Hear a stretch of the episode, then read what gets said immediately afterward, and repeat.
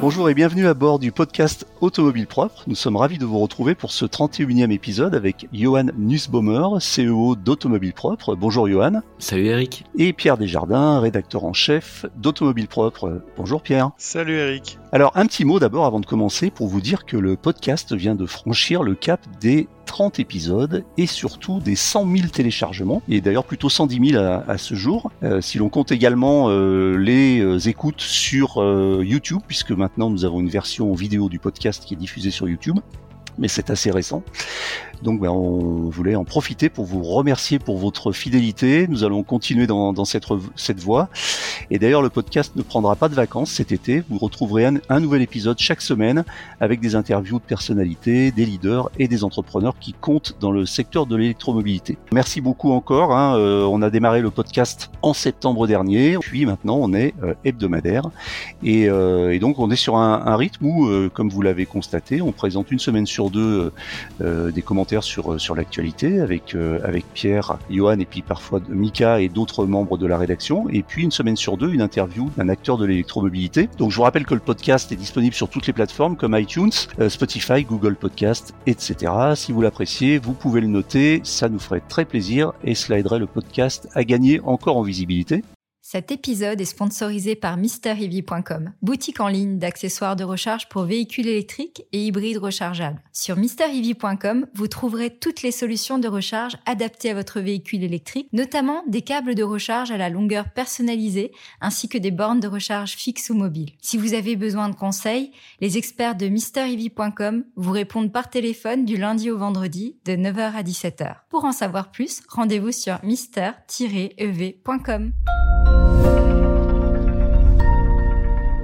Alors tout de suite, on rentre dans le vif du sujet des euh, infos de la, quinzaine, des trois infos qu'on a retenues dans cette quinzaine. La première information, c'est euh, Bélib, et non pas Vélib, Bélib ou Bilib, qui inaugure ses premières bornes de recharge rapide dans les parkings souterrains de, Paris. Donc euh, une première amorce de solution à la recharge en ville, euh, Johan? Oui, tout à fait. Alors effectivement, le réseau euh, Bélib, que les Parisiens connaissent bien, hein, qui est exploité par, Total Energy, vient de déployer en fait un hub de recharge dans un parking souterrain.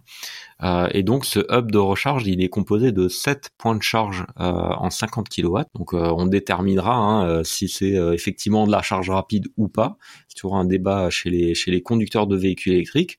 En tout cas, il se trouve dans le dans le parking Lobo au cœur du 4e arrondissement et donc il comporte des prises type 2, combo et chat démo. Donc vraiment ouvert à tous les tous les véhicules. On a une borne qui est réservée aussi aux personnes à mobilité réduite. Euh, et donc c'est une première pour le pour le réseau Bélib euh, qui est déjà disponible en surface. Là, il va en souterrain. Une des particularités en fait, c'est que euh, le temps de parking peut être déduit en fait du temps de recharge. Euh, donc ça c'est euh, ça c'est assez intéressant finalement pour les pour les utilisateurs. Par contre ça peut être un peu complexe de savoir finalement combien la recharge va vraiment coûter avec le parking etc. Ce qui est sûr c'est que euh, on a une tarification qui est annoncée au, quart d'heure avec 4,80€ pour les 15 minutes et 4,40€ quand on est abonné au réseau Bélib. voilà donc ça donne une tarification qui je trouve est correcte, qui va permettre en fait aux usagers de, de, de payer un, prix qui me semble cohérent avec le service qui est apporté. Donc on peut euh, évidemment payer euh, sa recharge avec euh, avec la carte bancaire sur le sur site, mais aussi avec les cartes en, itinérance. Donc on peut utiliser une carte ChargeMap par exemple? Oui, c'est compatible avec la carte ChargeMap. Donc en fait, ce parking, il a fait un, un, choix. En fait, il y a deux possibilités, il y a deux approches. C'est pour certains, dans certaines municipalités d'ailleurs, c'est offrir la charge avec le parking payant au même tarif, et eux, c'est un peu l'inverse, c'est-à-dire qu'ils font payer la charge, mais ils offrent le parking de dans la durée correspondante. C'est un peu, enfin, euh, comme tu dis, c'est c'est pas évident pour eux. C'est certainement plus simple parce que ça permet de pas filtrer à l'entrée. N'importe qui peut aller peut rentrer dans le parking sans avoir une carte spéciale et puis aller se charger. Et à partir du moment où il se charge, à ce moment-là, euh, le prix de la charge est déduit du prix du parking. C'est ça Oui, hein? tout à fait. Alors quand même une petite précision qui est importante et du coup là je mets ma casquette euh, ChargeMap, hein, c'est que malheureusement du coup les les opérateurs ou les clients qui viennent en itinérance avec une euh, avec un badge en itinérance ne pourront pas bénéficier en fait de cette de cette déduction du temps de parking parce que justement ben, c'est compliqué de d'interconnecter les systèmes. Donc ça je trouve que c'est un petit peu dommage en fait dans la conception de l'offre tarifaire de, de ce point de charge. voilà après ça c'est avec ma casquette charge map hein, évidemment je défends un peu ma paroisse mais je trouve que c'est dommage au sens large en fait que que finalement on permette la recharge euh, moins chère à un certain type de clients et que les autres ne puissent pas bénéficier de ces, réductions. En tout cas, euh, c'est le premier euh, premier hub de recharge de ce type. On peut imaginer aussi qu'ils vont prendre en compte les, les retours des utilisateurs. Il y a d'ores et déjà deux autres hubs de charge qui sont prévus, un dans le 8e et un dans le dans le 16e euh, pour encore cette année. Donc ça va permettre quand même d'offrir aux Parisiens euh, des, des, possibilités de charge. Moi je vais appeler ça semi-rapide. Voilà, en tout cas en, cours en continu et c'est une bonne chose. C'est un début de solution euh, à cet éternel problème de la recharge euh, en milieu urbain. Euh, je sais que j'avais eu le cas une fois à Paris avec une voiture électrique et je m'étais garé dans un parking, c'était pour un concert et j'avais pas de possibilité de recharge et puis j'ai demandé aux gars qui étaient là, les gars au pluriel qui s'occupaient du parking, c'était tard le soir, et il m'avait trouvé une solution, il m'avait dit bah tiens là mettez-vous dans cette petite box là, et vous voyez il y a une petite euh, prise 230 volts, vous pouvez vous brancher le temps du concert, on vous dira rien, et quand j'ai repris ma voiture, j'avais j'étais rechargé pour euh, rentrer à Lyon, donc euh, c'était c'était très sympa, mais en fait c'était un petit peu de la, de la débrouille. Pierre, ça t'inspire des, des, des, sentiments favorables cette cette amorce de solution urbaine? Moi je te demande, je te dis surtout pourquoi on doit attendre 2022 pour voir ça, parce que pour avoir euh, lutté pendant des années euh, à Paris pour euh, recharger des voitures électriques, ça, reste un, vrai combat parce que il y a pas mal de prises en surface, mais on connaît le, civisme des Parisiens. On y trouve plus souvent des camionnettes garées sur ces places ou des voitures thermiques, ou même des voitures électriques qui ne, ne chargent pas et qui pensent que leur place leur est réservée.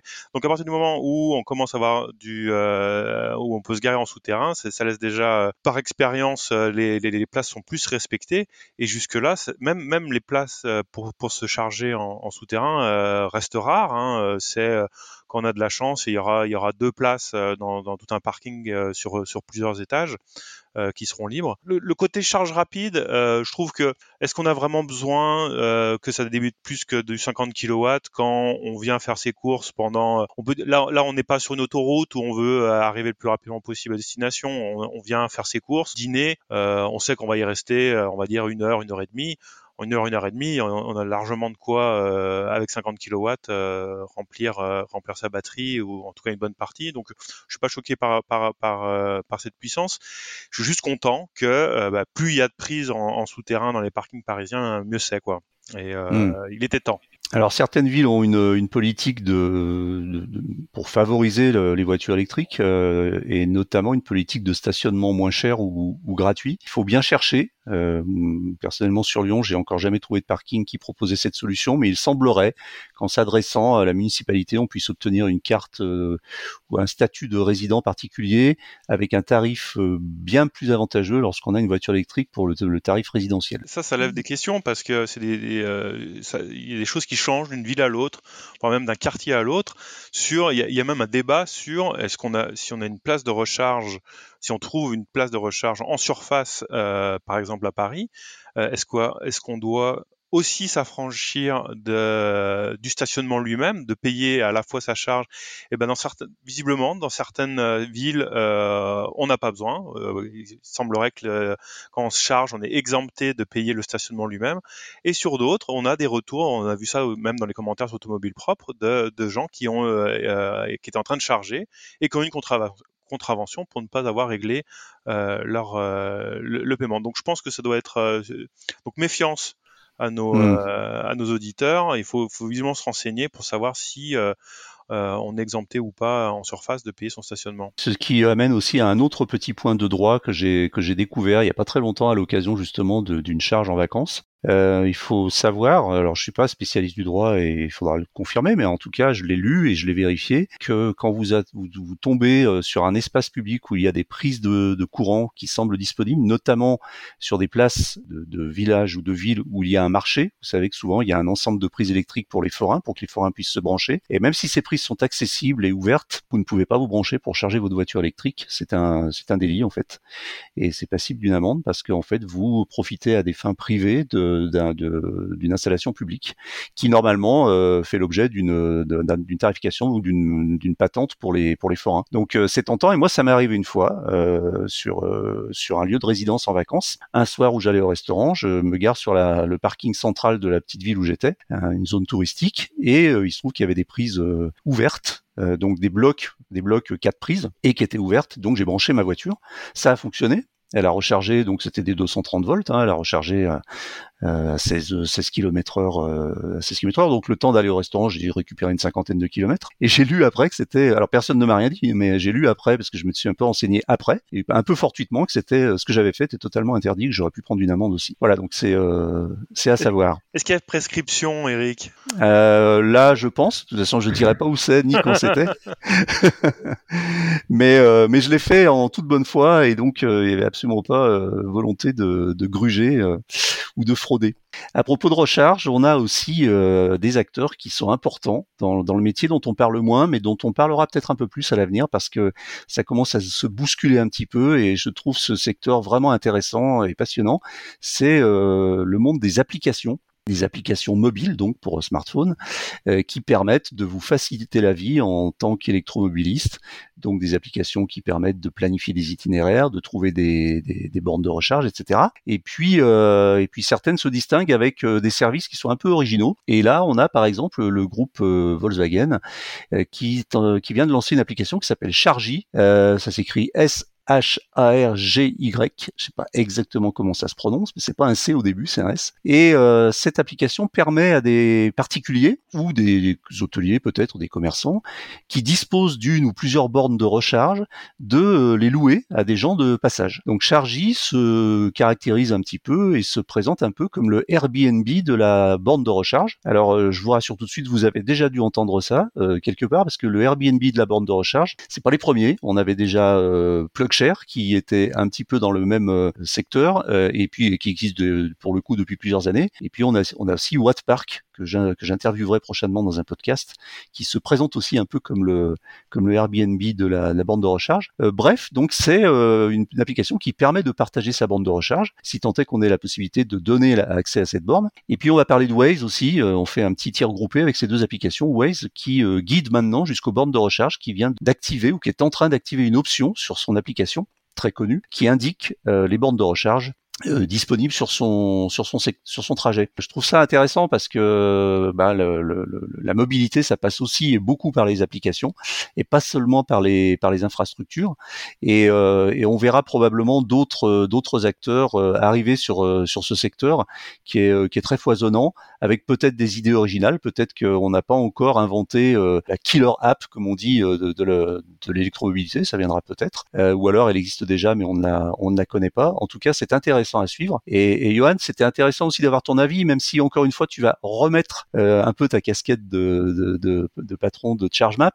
Alors bah, je, vais, te donner effectivement mon regard euh, côté euh, côté ChargeMap.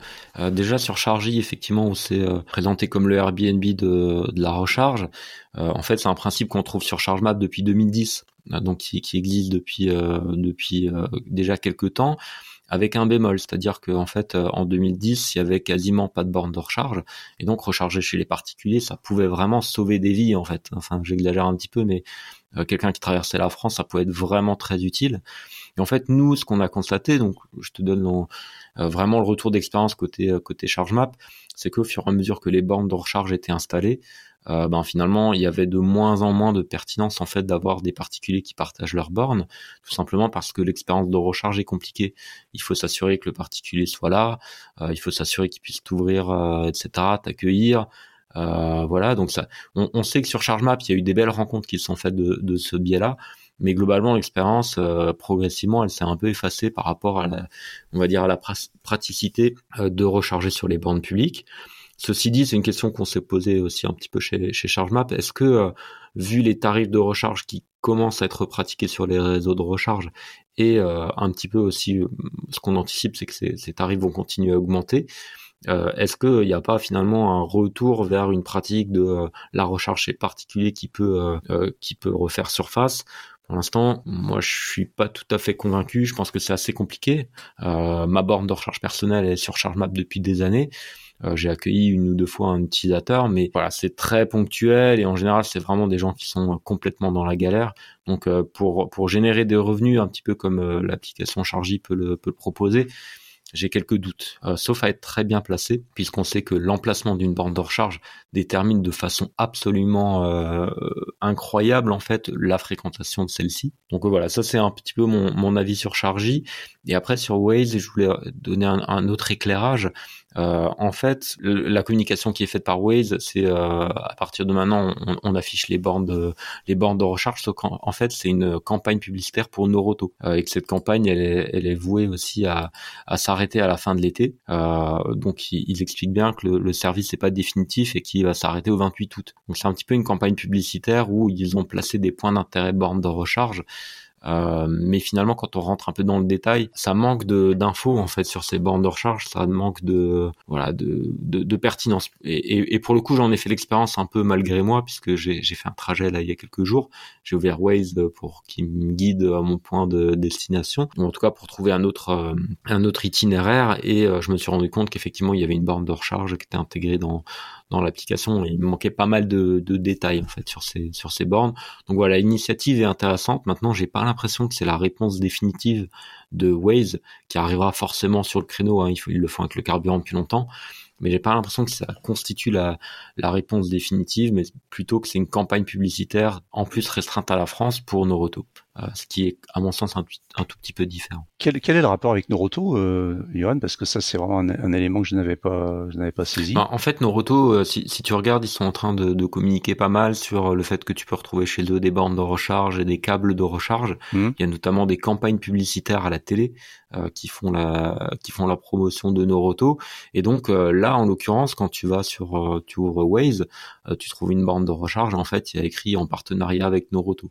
Donc finalement, c'est plutôt une campagne publicitaire pour Noroto que euh, ouais, la, la, réponse définitive et une vraie intégration profonde avec de la recherche, avec euh, d'autres choses autour des bandes de recharge. D'accord. Donc en fait, euh, tu penses que ça reste. Euh, alors là, on parle de Waze. Moi, je reviens sur euh, sur Chargy. ça reste un usage très marginal, plutôt communautaire, et qu'il faut pas compter dessus pour pour gagner de l'argent ou au moins amortir même sa sa bande de recharge. Simplement plutôt de l'entraide dans dans une communauté d'électromobilistes qui sont qui se comprend bien et qui se capte bien. C'est ça. ça. En, en, tout cas, nous, c'est le retour d'expérience qu'on a eu hein, au fil des au fil des années euh, on s'est rendu compte que les gens recherchaient de moins en moins ces, ces bornes, voire les évitaient en fait, cherchaient euh, dans notre outil, mm. euh, dans, dans ChargeMap de filtrage, à masquer les bornes qui appartiennent à des particuliers, parce que justement, c'était pas mm. pertinent, tu vois, par rapport à de la charge en voirie où tu arrives, tu poses ta voiture, tu branches, tu passes ta carte et tu vas faire autre chose. Là, il faut que tu ailles chez le particulier, qu'il fasse connaissance, qu'il t'explique où est le garage, etc. Euh, qui s'assure que toi tu sois là quand tu, enfin que lui soit là quand tu reviens euh, si tu as un petit délai ou tu as un petit imprévu, ben, il faut que tu te préviennes. Enfin voilà, c'est c'est une expérience utilisateur qui est, euh, qui peut être compliquée en fait. Alors peut-être que ça pourrait être résolu par des systèmes, euh, enfin des technologies qui permettraient de mettre à disposition sa borne sans forcément être là avec euh, un fonctionnement similaire à une borne, je sais pas, Ionity ou, Tesla. Bon, après, c'est peut-être un peu compliqué à mettre en place, mais je sais que, par exemple, dans des certains hôtels où j'ai eu l'occasion de me charger, euh, j'avais pas besoin de l'intervention de l'hôtelier, euh, il suffisait de brancher ma voiture, ça s'activait. Euh, lui-même avait une application. Enfin bon, il y a peut-être des choses à, creuser de, ce point de vue-là. Ok, on va passer au sujet suivant, si vous voulez bien, parce qu'on a le temps euh, qui nous est imparti est un petit peu court aujourd'hui. Et euh, avec Pierre, je voulais parler euh, de cette annonce qui, qui arrive un petit peu de façon inattendue et qui nous a fait tous fait un peu tressaillir. C'est Alpine qui a dévoilé déjà une A110 électrique. Qu'est-ce que c'est que ça, euh, Pierre? Bah, Écoute, c'est, euh, tu l'as décrit parfaitement. Euh, alors c'est vrai qu'il y a d'abord il y a une première une surprise parce que on le sait déjà, hein, Alpine est, amené à devenir, bah, comme tout le monde, une marque électrique, mais on, s'attendait à un plan produit qui se limiterait, enfin qui se limiterait à une citadine, un crossover. Alors un SUV Alpine, ça fait déjà mal, mais un SUV électrique Alpine, il faut il faut s'y faire, et une remplaçante de la 110 actuelle. Donc ça, c'était dans un, un, futur un peu flou. Et, et Alpine a dévoilé, donc c'était en, marge du, Grand Prix de, Formule 1 la de France de F1, ouais. Voilà, mm. euh, eh bien une euh, A110 actuelle euh, électrifiée. Alors euh, c'est pas euh, attention, c'est pas du, bricolage. Hein, ils ont ils ont fait quelque chose qui euh, qui est très rassurant parce que ça reste une Alpine. Donc on a, euh, ils sont allés récupérer euh, sans surprise la batterie euh, de 60 kWh de la Mégane et ils ont mis un moteur de, qui développe quand même 242 chevaux. alors c'est un petit peu moins que l'Alpine thermique qui en, fait 252 pour la, version d'entrée de gamme, mais c'est déjà pas mal. on a une, batterie qui a même une capacité on va dire confortable. Les performances, on a 4 secondes 5 pour le 0 à 100 km Là encore, c'est un petit dixième en moins que, que la version thermique. Et, euh, on peut atteindre 250 km/h. Alors, c'est une vitesse très élevée et euh, qu'on peut expliquer par le fait que euh, c'est inédit. On, voit ça que sur les, les et les et les e-tron GT, il y a une boîte euh, de vitesse double embrayage à deux rapports, euh, ce qui permet à la fois de favoriser les accélérations euh, de 0 à 100 km/h et en plus d'avoir une vitesse maximum élevée. et moi, j'ai vu j'ai vu arriver ça. Forcément, je vais directement voir quelle est la masse finale. Et forcément, c'est plus lourd que la, la 110 thermique, hein, qui fait une tonne 120, ce qui est déjà pas négligeable pour, pour une Alpine. Euh, et là, on grimpe à une tonne 378. Donc effectivement, c'est, euh, hein, on peut pas, on peut pas le cacher, c'est plus lourd, mais pour une électrique, euh, ça reste très léger et surtout il y a une répartition des masses qui, est, qui a été préservée. Euh, on est à, à, à 42, euh, 42% sur l'avant, 58% sur l'arrière, contre 43% euh, sur l'avant, 57% sur l'arrière pour la thermique. Et ça c'est essentiel évidemment pour retrouver euh, l'équilibre vraiment très particulier euh, de, de la 110. et donc on, peut penser, alors cette répartition des masses est, passée par le fait que, eh bien, euh, euh, les, modules de la batterie ont été répartis entre l'avant et l'arrière. Vraiment, c'est quelque chose qui, qui est possible avec la voiture électrique.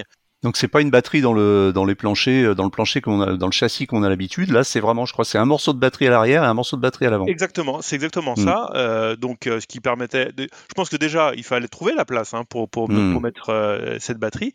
Et en plus, ils ont su justement optimiser le placement pour respecter cette répartition des masses. Donc plus lourd, mais répartition des masses similaire, ce qui veut dire qu'on peut retrouver un équilibre proche. maintenant, nous, on aimerait bien l'essayer, hein, évidemment, mm. pour pour savoir, parce qu'il y a un toucher de route qui est très particulier sur Alpine A110 avec euh, des suspensions qui, restent, qui a une, certaine souplesse euh, qui euh, justement lui, donne à la fois du confort et aussi une approche qui, qui peut qui pourra, qui satisfait un petit peu tout le monde parce qu'un amateur va, va trouver aussi son plaisir parce que ça reste pas c'est pas une voiture c'est pas un tape-cul comme on dit qui, qui décroche sans, sans prévenir. C'est une, une, voiture sur laquelle on peut avoir une glisse progressive et si on peut retrouver ça dans dans cette Alpine éternité, qui est pour l'instant euh, et qui restera probablement un, concept euh, en attendant du coup la prochaine génération. Bon, ça, pose les jalons des jalons qui euh, sont réconfortants, surtout quand Lotus, parallèlement, qui est un peu la, concurrente britannique euh, d'Alpine, eh bien, euh, là, a tourné totalement le dos à ses valeurs en dévoilant un, SUV de 2 tonnes 500, de plus de 500 chevaux, avec une batterie de plus de 100 kWh, et qui est une hérésie complète quand on s'appelle Lotus, mais ça, ça, ouvre euh, d'autres débats, je pense. Alors c'est vrai que c'est une sacrée performance quand même que réalise euh, Alpine, même si c'est un prototype et pour l'instant juste un concept car, mais on voit sur les photos que c'est une voiture qui a à peu près les dimensions de l'Alpine A110 actuelle. Elle paraît peut-être juste un tout petit peu plus dodue, mais euh, mais ça serait historiquement, s'ils arrivaient à sortir cette voiture assez rapidement, alors je sais qu'à une époque on parlait de 2025 ou 2026, mais ce serait probablement le, premier vrai concept de voiture euh, sportive décliné en 100% électrique. Alors on sait qu'il y en a d'autres qui vont arriver. On va avoir euh, le Porsche Cayman normalement, on va avoir aussi euh, une MG Roadster, et puis évidemment toujours. Aussi? Oui, l'hypothétique Tesla Roadster, si elle arrive un jour. Mais mais en tout cas là on aura plutôt des petites sportives à un tarif qui sera peut-être un petit peu plus abordable et avec avec un vrai plaisir de conduite et, euh, et des voitures qui seront alors tout sauf utilitaires, mais il en faut aussi. Autre sujet d'actualité qui concerne cette fois euh, Ford, euh, une plainte fédérale aux États-Unis a été déposée à cause de sa voiture électrique, sa première et unique voiture électrique pour le moment, la Ford Mustang Mach-E, donc la version électrique entre guillemets de, la, mythique Mustang. Alors il semblerait que certains utilisateurs de cette Mustang euh, rencontrent des, des problèmes euh, à l'usage et notamment euh, des bugs qui sont assez fâcheux. Pierre, de quoi s'agit-il? Alors c'est un problème qui est, pas récent, hein, qui date de, l'année dernière. Euh, certains utilisateurs ont fait remonter euh, des incidents qui ont eu lieu à la suite de, imagine, tu es euh, en train d'une grande descente, une descente de col, tu utilises beaucoup la régénération parce que c'est quelque chose de très confortable avec une voiture électrique, tu touches pas ta pédale de frein. Et, visiblement, dans une certaine mesure, le Mustang Mach-E n'aime pas ça et finit par surchauffer, ce qui peut même arriver à, eh ben, à une panne où tu vas devoir te, ranger sur le côté. Donc ça, ça a été observé l'année dernière. Évidemment que Ford a pris ces incidents très très au sérieux et a annoncé que donc on était je te dis l'année dernière, c'était en milieu d'année dernière, il avait annoncé donc pour la fin de l'année 2021 qu'il y aurait un correctif, une mise à jour qui, serait effectuée. visiblement, ça n'a pas satisfait des, les premiers clients américains. Alors c'est que les les Américains sont assez friands de, poursuites en justice euh, de, grands groupes et euh, donc il y a eu trois, euh, trois clients de, Ford, trois propriétaires de, Mackie qui ont uni leurs forces pour eh bien donc déposer une plainte contre Ford parce que pour eux la réponse apportée par Ford n'est pas satisfaisante parce qu'ils auraient, alors on parle tout, évidemment au conditionnel, euh, parce que ça serait un problème euh, pas de logiciel, ça serait vraiment un problème technique de conception euh, et euh, aucune mise à jour ne, pourrait euh, donc résoudre ce problème. Voilà où on en est euh, et donc ils s'estiment floués et qu'ils n'oseraient plus prendre leur voiture par, peur de la panne. Donc on en est là, donc cette plainte est, déposée et donc on attend maintenant eh bien, la, réponse de Ford et euh, ou euh, la, suite de, ce procès qui s'annonce à l'horizon. Oui, alors c'est euh, c'est un c'est un peu embêtant pour Ford, c'est un peu embêtant pour le lancement de son de son Mackie, qui est une voiture qui par ailleurs a plutôt bonne presse et bonne réputation, tant sur sa, son usage que sur sa, sa ligne. C'est une voiture qui est, qui est sympathique, qui, est, qui, est, qui semble assez bien née, enfin qui semblait assez bien née jusqu'à ce problème. Alors reste à savoir si c'est un problème très très très répandu ou si ça a touché simplement quelques utilisateurs un petit peu plus. il semblerait que ce soit vraiment une poignée d'utilisateurs, hein, vraiment hmm. très très peu. Alors c'est plus largement, euh, sans vouloir accabler Ford, ça pose quand même le problème des, de la fiabilité euh, des voitures électriques et des voitures euh, modernes, je dirais, connectées, parce que on s'aperçoit que Ford n'est pas du tout le, le, seul dans le dans le même cas, et, et, et parfois on a un peu l'impression que finalement les utilisateurs que nous sommes sont des bêta-testeurs ou des voilà euh, on essuie un peu les plâtres. Alors on a eu le cas avec euh, Tesla, il y a eu beaucoup d'histoires avec Tesla sur euh, les histoires de freinage fantôme, les histoires d'autopilot qui qui n'est pas si auto que ça, et puis quand même des histoires dramatiques hein, d'accidents qui sont attribués à un dysfonctionnement des, fonctionnalités automatisées de la, voiture.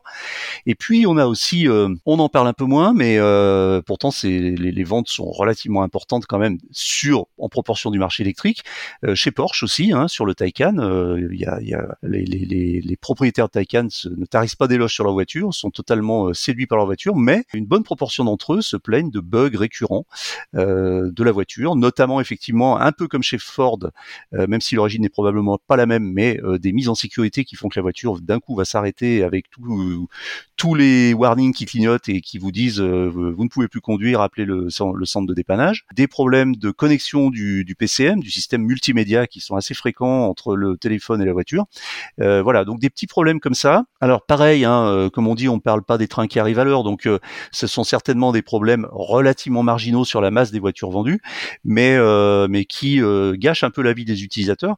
Et puis on pourrait certainement trouver d'autres d'autres cas avec d'autres marques. C'est-à-dire que les voitures ont ce paradoxe aujourd'hui, les voitures électriques, c'est des voitures en même temps plus simples de conception puisqu'il y a beaucoup moins de pièces et en même temps plus sophistiquées dans la technologie, notamment la technologie digitale, qui génère voilà peu, enfin progressivement, de façon un petit peu comme ça occasionnelle, des, bugs comme sur votre téléphone ou sur votre ordinateur, ce qui est quand même plus embêtant quand on est à bord d'une voiture. Donc espérons, espérons que Ford trouve une solution parce que ça pourrait lui coûter cher s'il fallait qu'il change toute la toute la partie hardware, notamment du système de freinage régénératif, dont on sait qu'effectivement sur certains modèles, ça peut générer de la friction et donc une, une surchauffe. on va passer sans transition au dernier sujet. Euh, alors c'est la question, c'est la question de, de la semaine ou de la quinzaine. Et cette euh, question, cette, euh, cette fois, c'est un, audit, un auditeur ou un, abonné au podcast qui nous la pose sous la forme d'une petite, petite remarque un peu amusante. je pense qu'il faisait donc Axel allusion à la levée de fonds récemment de l'entreprise de la start-up Electra qui, on avait fait un podcast spécial il y a un mois sur le sujet, qui a levé 165 millions d'euros récemment, une des plus grosses levées de fonds du secteur, en plus pour une entreprise très très très jeune, pour déployer son réseau de, bornes de recharge. Et Axel nous dit, euh, voilà, les entreprises en région qui vont créer de l'emploi pour poser toutes ces bornes, est-ce qu'elles ont droit de, de levées de fonds? Alors Axel, je ne vais pas faire euh, trop long sur les levées de fonds, mais euh, évidemment, tout le monde a droit à, des, à, à levée fonds quand on est une entreprise. Alors évidemment, quand on est une start-up et qu'on a peut-être quelques relations, ça peut ça peut aider, notamment dans les fonds d'investissement.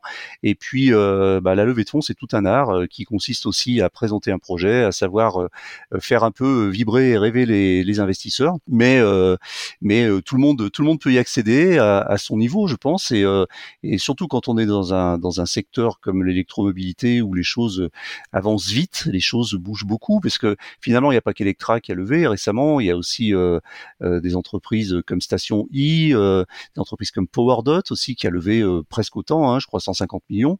Donc on est sur des gros volumes, on est sur des gros euh, des gros montants parce que ce sont des entreprises qui ont montré euh, euh, bah, une preuve de concept et puis surtout une très grosse ambition et une capacité à, comme on dit, scaler, c'est-à-dire à, se développer très très vite et à, déployer des réseaux euh, rapidement. Alors, on sait que ce sont des, activités qui sont très euh, très dévoreuse de, de, de, de fonds justement. Donc c'est des entreprises qui peuvent pas se développer seules. Donc il y a une vraie nécessité à passer par des par des, des fonds d'investissement. Mais euh, alors je sais pas Axel dans, dans quelle activité euh, vous êtes, mais je vous rassure, en région et dans d'autres activités et a fortiori dans des activités connexes à aujourd'hui tout le secteur de l'électromobilité, il y a certainement moyen à un moment d'aller chercher un petit peu tirer les sonnettes des investisseurs, leur présenter un projet et peut-être arriver à les euh, qu'avec euh, un peu de fonds en plus, on pourra se développer plus rapidement, créer des emplois, créer de la richesse, créer de la valeur. Voilà, donc euh, effectivement, quand on voit ces levées, on se dit c'est énorme, c'est réservé à des entreprises hautement technologiques, souvent installées en région parisienne, etc. alors peut-être qu'on sent peut-être une espèce de petite injustice comme ça, mais je crois pas. Je crois que quand on a un projet qui tient la route, peu importe l'origine, on a tout à fait la possibilité d'aller tirer des sonnettes, à commencer d'ailleurs par la BPI et puis ensuite éventuellement des, fonds d'investissement. Ouais. Et moi je peux témoigner du coup hein, que, euh, c'est faisable en région puisque euh, côté ChargeMap on a levé des fonds. Alors c'était en 2016, hein, mais c'était avec un fonds régional en Alsace, à Strasbourg. Donc effectivement après il faut être accompagné euh, pour le projet. Il faut pouvoir présenter une sortie aussi aux investisseurs, donc soit une revente à un grand groupe, soit une sortie en bourse ou autre. Donc il faut être capable d'avoir un projet suffisamment taillé pour ça. Euh, nous, en l'occurrence, chez ChargeMap, on a racheté les parts de nos investisseurs. Ça, c'est un, point un peu particulier. Mais, euh, mais voilà, en tout cas, c'est faisable. Après, il faut être accompagné euh, par, ben, par les gens qui vont bien. Nous, en l'occurrence, on avait un conseil financier qui nous a aidé à faire cette levée de fonds. Ça demande, ça demande aussi énormément d'investissement de la part du patron. C'est-à-dire que les, investisseurs attendent euh, de la part d'une équipe, mais surtout d'un patron, d'un responsable, qui passe, enfin qui consacre euh, vraiment 150% euh, de son temps à, à, cette levée et à, surtout à la justifier derrière et à, à faire après les, les, bons choix et les bons arbitrages. Donc ça demande beaucoup d'investissement, euh, beaucoup d'engagement de la part de, de, la part du patron parce que les investisseurs aiment bien travailler avec avec l'humain et avec des équipes. Voilà, c'est tout pour aujourd'hui. L'actualité de la voiture électrique ne s'arrête jamais, comme vous le savez. Retrouvez-la heure par heure sur Automobile Propre. Pensez bien à vous abonner via votre plateforme préférée afin de ne rater aucun épisode. Et n'oubliez pas de noter le podcast sur les plateformes, c'est le meilleur moyen de nous soutenir.